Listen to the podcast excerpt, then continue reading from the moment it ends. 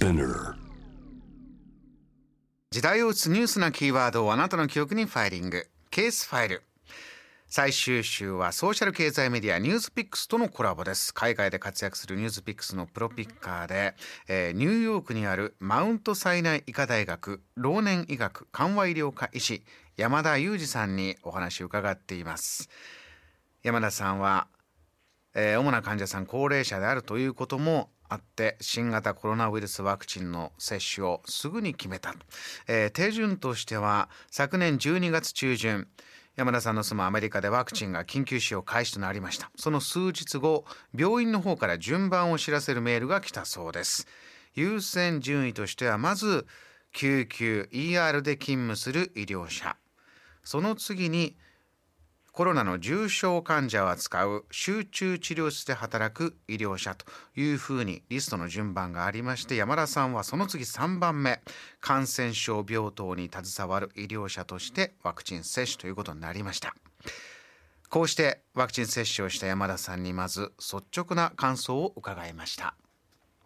接種自体はですね本当に細い針を、まあ、1秒ほどでしょうかね刺されるだけなのでほとんど何も感じませんでしたね、ま、痛みっていうのはその接種の瞬間も接種の後もほとんど感じなかったです。で接種後振り返ってみると接種の翌朝ですかね。朝起きた時に少し打ったところの筋肉の違和感が出てですねそれが2日ほど続きました。それ以外はま体調の変化としてですね気づけるものはま今もう1ヶ月ほど経過してるんですけども今でも何も感じていないです。ただまあこれはあの僕個人の話で、まあ、例えば周りの同僚を見渡してみると38度を超える熱を出している方がいたりだとかあるいはそれで休みを取らなきゃいけないっていうような方もいらっしゃいました。で、まあ、実際あの私も体調を崩した同僚のカバーでですね仕事に入ったっていうような日もありました。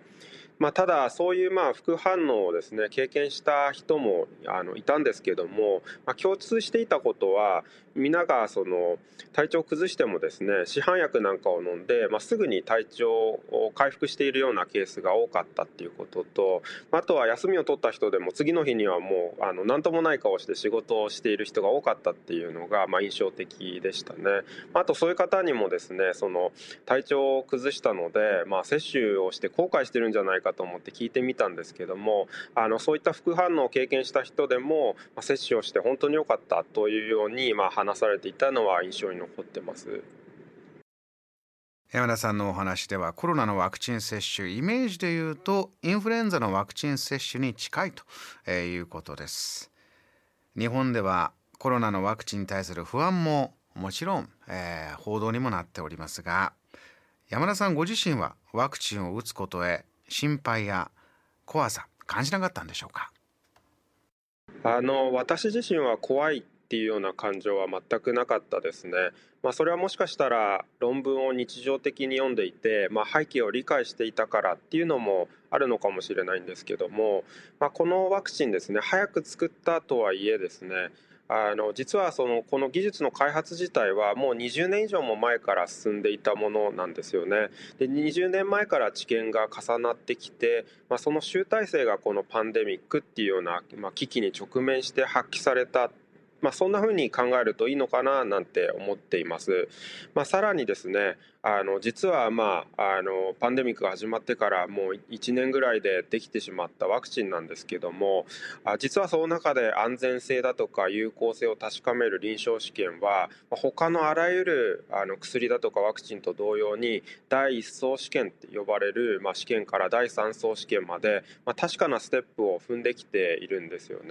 で決してどっかのステップをごまかして、まあ、省略してですねこれできましたよって言ってあの皆さんのもとに届けけられているわけではなくてしっかりと数万人単位で試験をして安全で有効であるということをま確認してからあの普及をしていると、まあ、そういったところにも目を向けていただくといいのかなと思います。まあ、もちろんあの将来新しいリスクが見つかるんじゃないかっていうような可能性を完全に否定することはできないんですけども、まあ、それはもう現代の医療のあらゆる薬だとかワクチンと同じで、まあ、今使ってるようなですね例えばインフルエンザの時に飲むタミフルなんて皆さんご存知かもしれないですけどもあのタミフルなんかの薬にもですねまあもともとそういう時代があったんですよね。でもあの皆の中で浸透してきて、まあ、今使われて一般的に使われていますけれども、まあ、そういう今があるということで、まあ、新しいメカニズムを持ったワクチンなんですけども、まあ、このワクチンだけが特別やり玉に挙げられるという理由はないのかなと思っています。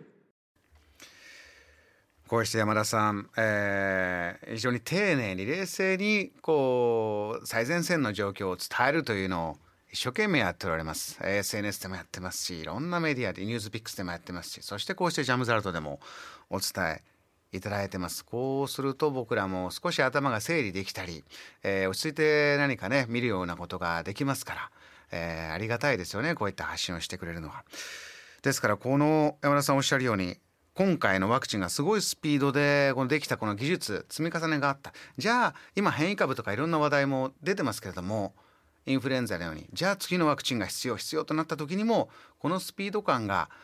あるというのは一つまたいいニュースかなというふうにも感じますよね。さあ明日は山田さんが考えるコロナワクチンの有効性と予防医療の課題について詳しく伺います以上ケースファイルでした